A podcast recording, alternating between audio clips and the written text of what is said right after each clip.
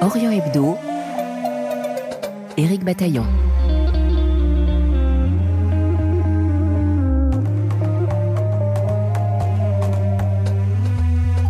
Un an après le début des manifestations en Iran et après la mort de la jeune Gina Marsa Amini pour avoir mal porté son voile, l'anthropologue Shora Makaremi livrait un récit qui se voulait un écho de ce soulèvement révolutionnaire. Femme, vie, liberté accompagnait le lecteur quasiment au jour le jour en rattachant les événements du quotidien aux causes profondes de cette révolte. Nous vous proposons de réécouter cet entretien en précisant que les deux journalistes, Niloufar Ahmedi et Elahe Mohammadi, dont parle Shora Makaremi ont été condamnées en octobre à 7 et 6 ans de prison. Elles ont été libérées sous caution le 14 janvier dernier et sont interdites de sortie du territoire jusqu'à leur procès en appel.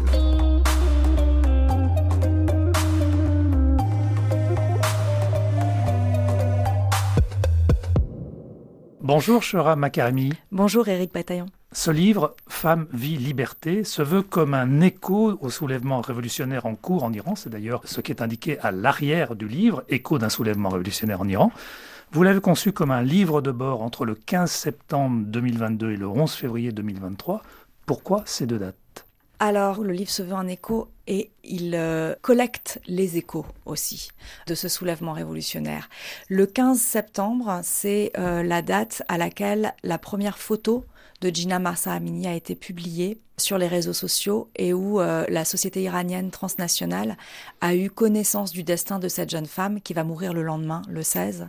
Et c'est sa mort qui va mettre le feu aux poudres de ce soulèvement de la même façon que la mort de Mohamed Bouazizi a enclenché la révolution tunisienne de 2011, de la même façon que la mort de George Floyd aux États-Unis a enclenché le mouvement Black Lives Matter, ou plus récemment, la mort de Naël en France a enclenché des soulèvements à l'été 2023. Et je pense que les soulèvements iraniens s'inscrivent dans ces formes contemporaines, en fait, de révolte euh, euh, générée par l'indignation d'une mort qui est une goutte qui fait déborder le vase et les chroniques, qui ne sont pas écrites sur le coup, mais après coup.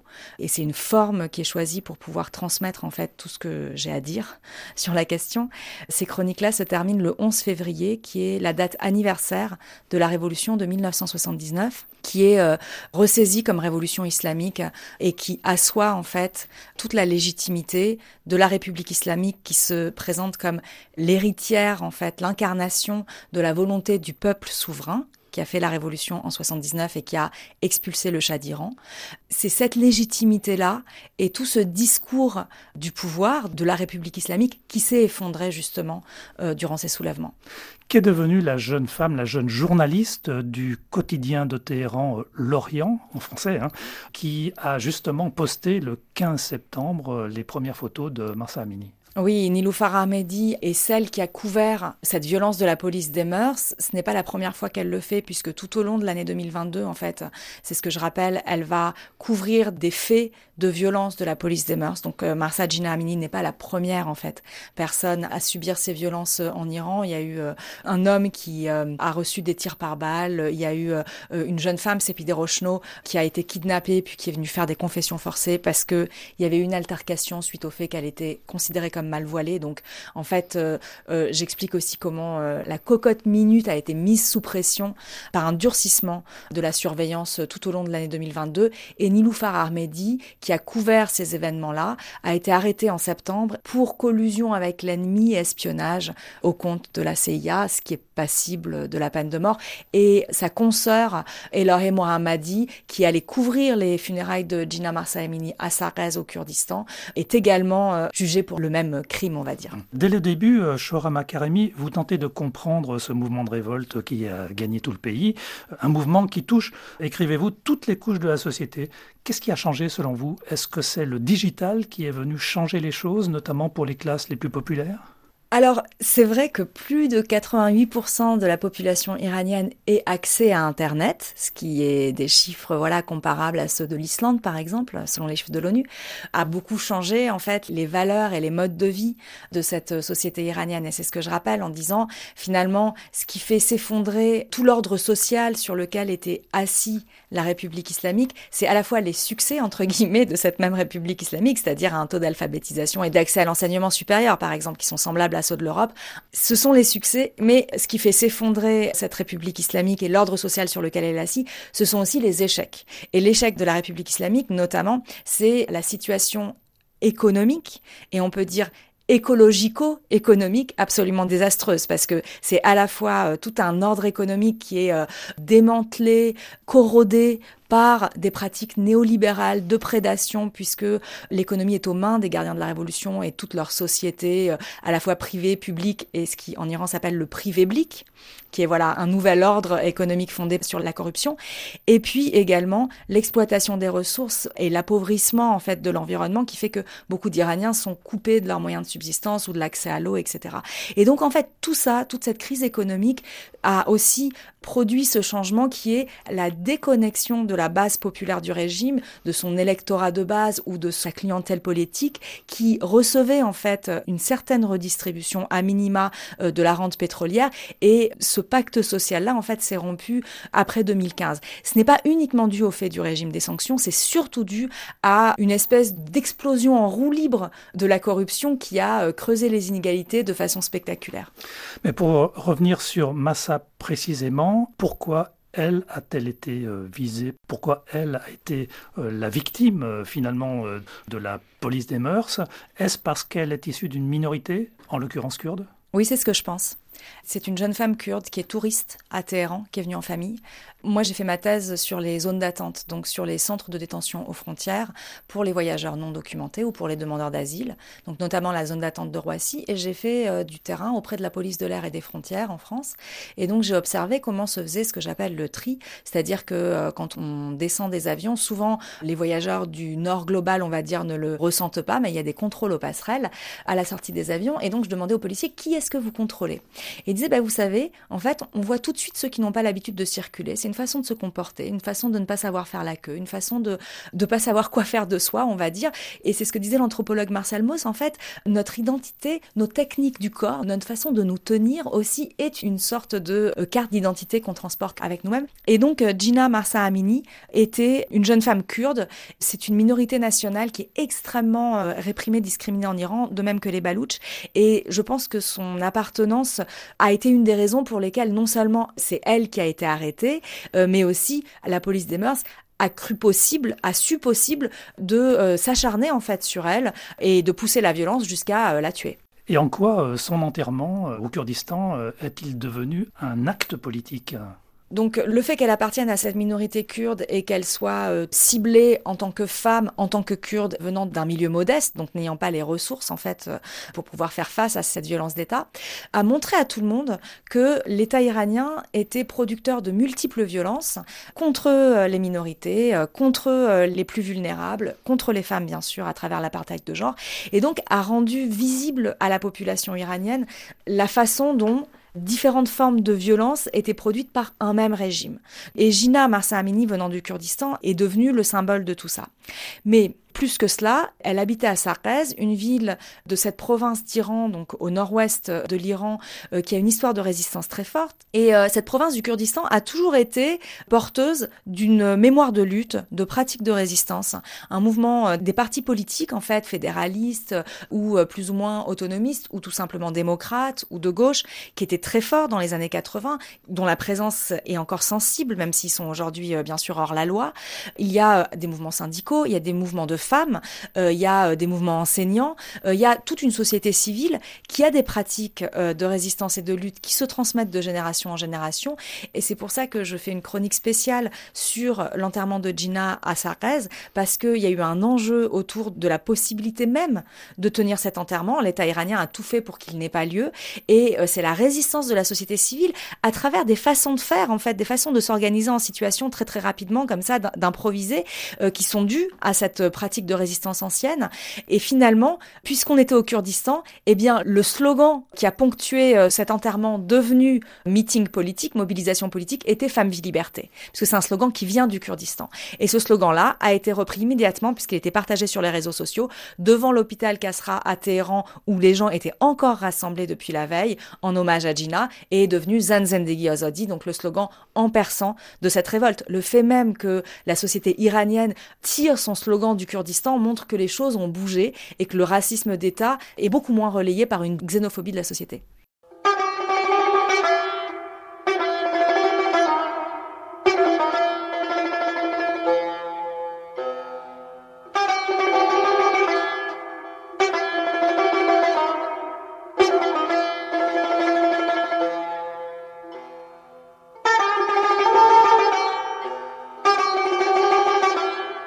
Vous écoutez Orient Hebdo, une émission bi-hebdomadaire de RFI, mise en ondes et réalisée chaque semaine par Mathias Golchani. En studio avec nous, l'anthropologue et chercheuse au CNRS, Shora Makaremi, pour son livre Femme, vie, liberté, écho d'un soulèvement révolutionnaire en Iran, publié aux éditions de La Découverte. Shora Makaremi, votre parti pris de documenter presque chaque jour les événements, est-ce pour ne pas perdre le fil tout en tentant euh, d'en expliquer les ressorts. Par exemple, sur la question du voile, le 21 septembre, vous affirmez qu'ôter son voile dans la rue revient à finalement désarticuler le pacte entre société et État. Que voulez-vous dire? Le pacte, entre guillemets, qui s'est institué, c'est de dire, voilà, après la révolution de 79, on a eu dix années de terreur, dix années de violence de masse et de la violence euh, extrêmement euh, sanglante de la guerre Iran-Irak, qui a quand même fait plusieurs centaines de milliers de morts. Et puis, après cette période-là, on estime que la République islamique comme projet théocratique, d'une théocratie fasciste, s'est euh, mise en place, a été solidifiée, et là il va y avoir la phase de reconstruction et d'ouverture de la société avec les réformistes, et cette euh, nouvelle société iranienne qui va pouvoir en fait rebourgeonner, comme je l'explique dans le livre, elle se fait à l'intérieur d'un pacte qui est vous ne touchez pas aux lignes rouges, mais à l'intérieur de ces lignes rouges, de cette République islamique qui est vue comme légitime par sa société, eh bien, on va pouvoir négocier un petit peu des arrangements, des accommodements, etc. Et c'est cela qui est mis en cause quand on retire son voile et qu'on dit à l'État, en fait, non, on va te remettre en cause frontalement abat la République islamique, abat la dictature. Justement, ce qui est devenu insupportable, c'est le fait que le voile et vous l'écrivez, hein, transforme les femmes en une incarnation ambulante du régime islamique. Donc, ce qui est contesté, c'est pas le port du voile, mais c'est l'obligation de le porter. Absolument, ce n'est pas devenu insupportable. Ça a toujours été insupportable. Mais dès le début, euh, c'était insupportable, peut-être pour euh, un petit peu moins de monde qu'aujourd'hui. C'est-à-dire, on, revient sur le fait que euh, les classes populaires aujourd'hui ont des modes de vie et des valeurs qui sont de plus en plus en alignement avec celles d'une classe moyenne globale, on va dire.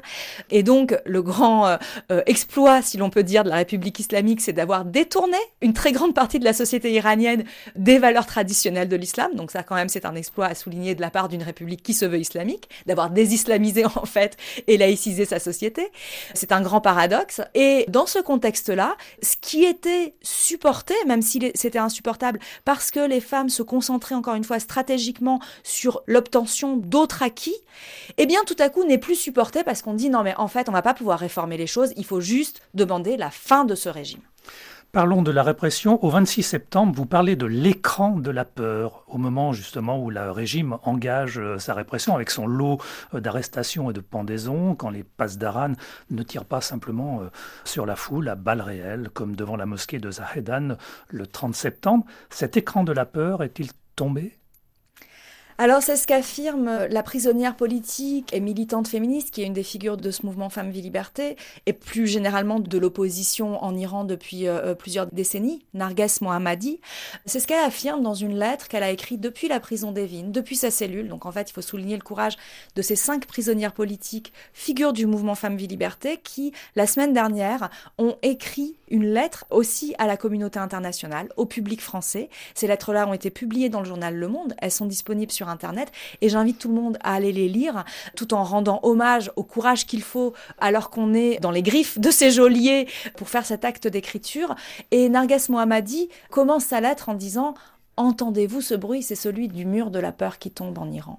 Donc euh, je pense que les choses sont compliquées, que la peur est là, mais il y a quelque chose qui s'est démantelé profondément. Et quand bien même la peur existe toujours, ce qui est très important, c'est que le courage est redevenu une valeur cardinale. Pendant des années, euh, c'était la prudence, c'était la patience qui étaient les valeurs de la contestation et les valeurs de la maturité politique, on va dire, euh, et de l'intelligence politique en Iran.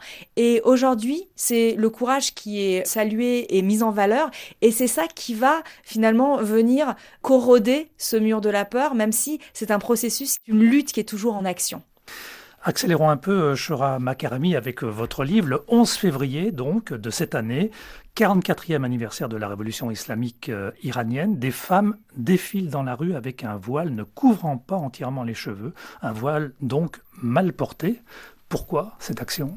Ah oui, alors je reviens là-dessus. Euh, des femmes défilent dans la rue, c'est-à-dire qu'on a les défilés officiels organisés par la République islamique. Et durant ces défilés officiels, donc où il y a toute une population de soutien, mais aussi des gens qui sont euh, amenés par bus, voilà, dont le défilé est organisé, il y a ces femmes qui ont des voiles colorés, euh, voilà, aux couleurs du drapeau, et qui sont portées très loin du front et qui sont ostensiblement maquillées, etc.